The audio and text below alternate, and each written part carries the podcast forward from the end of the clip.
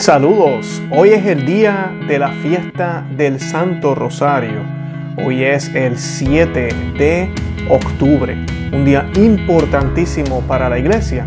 E independientemente de que me estés viendo antes o me estés viendo después de la fecha, no te vayas, que vamos a hablar un poco de por qué celebramos esta fiesta, cuál es la importancia del Santo Rosario y qué tiene que ver esto con la guerra.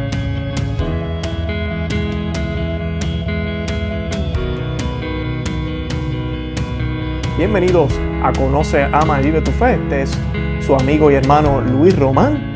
Y bienvenidos al programa donde profundizamos en las bellezas y riquezas de nuestra fe católica. Hoy es la fiesta del Rosario de la Santísima Virgen María. Y es una de las fiestas más importantes que tiene la iglesia en el año.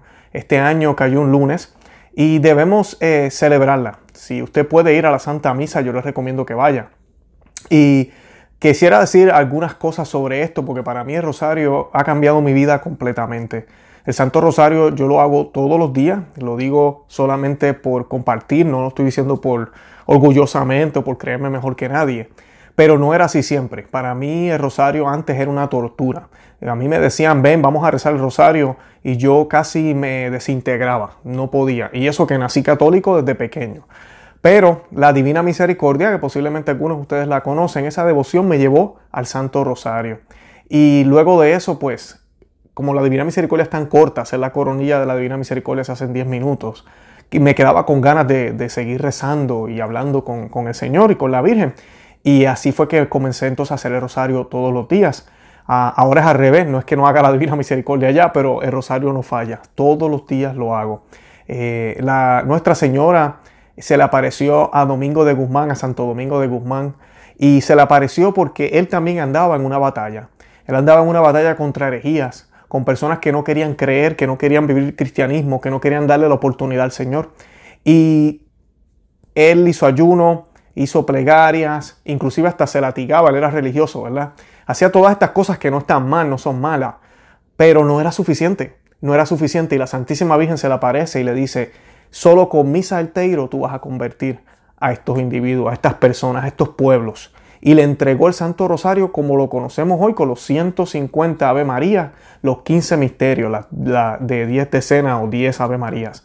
Eh, en ese momento. Ya el salteiro existía y eso es tema para otro día. Le estoy dejando aquí un enlace debajo de este video. Eh, hay una, una descripción y les estoy dejando el enlace de dónde viene, el rosario, ya eso lo hicimos en otro video, en otro programa. O los que nos están escuchando por podcast también lo pueden escuchar en audio. ¿De dónde viene el rosario? Tenemos también otro del origen del rosario. Tenemos uno de por qué debemos rezarlo. Y además de eso tenemos otro que se llama ¿Por qué es un arma de batalla? Les invito a que los escuchen los tres en el día de hoy. Son excelentes audios. Pero siguiendo con esta fiesta, la Santísima Virgen se le aparece a Domingo de Guzmán y la razón fue porque él andaba en batalla. Él quería convertir a otros al verdadero cristianismo. En México con la Guadalupe fue exactamente lo mismo también. La iglesia trataba y trataba y trataba y estos indígenas no se convertían, no cambiaban sus vidas, no querían dejar esa, esa religiosidad que tenían con la naturaleza, con el sol, inclusive hasta sacrificios humanos hacían.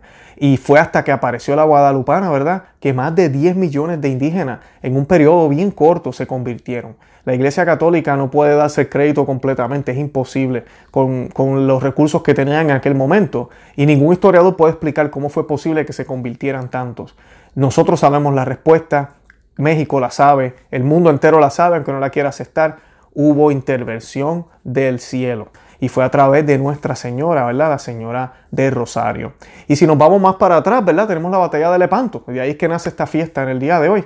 Y la batalla de Lepanto eran los islámicos invadiendo Europa, se querían quedar con toda Europa y el Papa le pidió al pueblo, le dio dos opciones, le dijo a los hombres, si usted tiene espada y puede pelear, vaya y pelee, pero si usted no puede pelear, quédese en su casa y haga el Santo Rosario. Y fueron muchísimas la gente que estaban haciendo el Santo Rosario, de por sí eran más que los que fueron a batallar. Y con el Santo Rosario, el Papa se enteró días antes de que ya ellos habían ganado de una manera sobrenatural.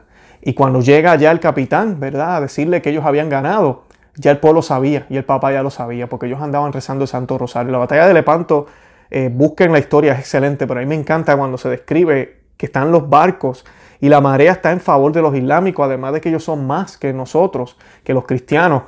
Y de momento la marea cambia, cambia y se vuelve a favor y se vuelve no solo a favor de los cristianos, sino también en contra de los islámicos, los cuales comienzan a hundirse, empiezan a tener problemas. Y con un ejército mucho más pequeño, los cristianos tuvieron una, una de las victorias más importantes de la historia de Europa, porque la Europa no sería lo que es hoy si, si esa batalla hubiesen ganado el otro bando, si hubiesen ganado los islámicos. Tal vez sería una Europa musulmana.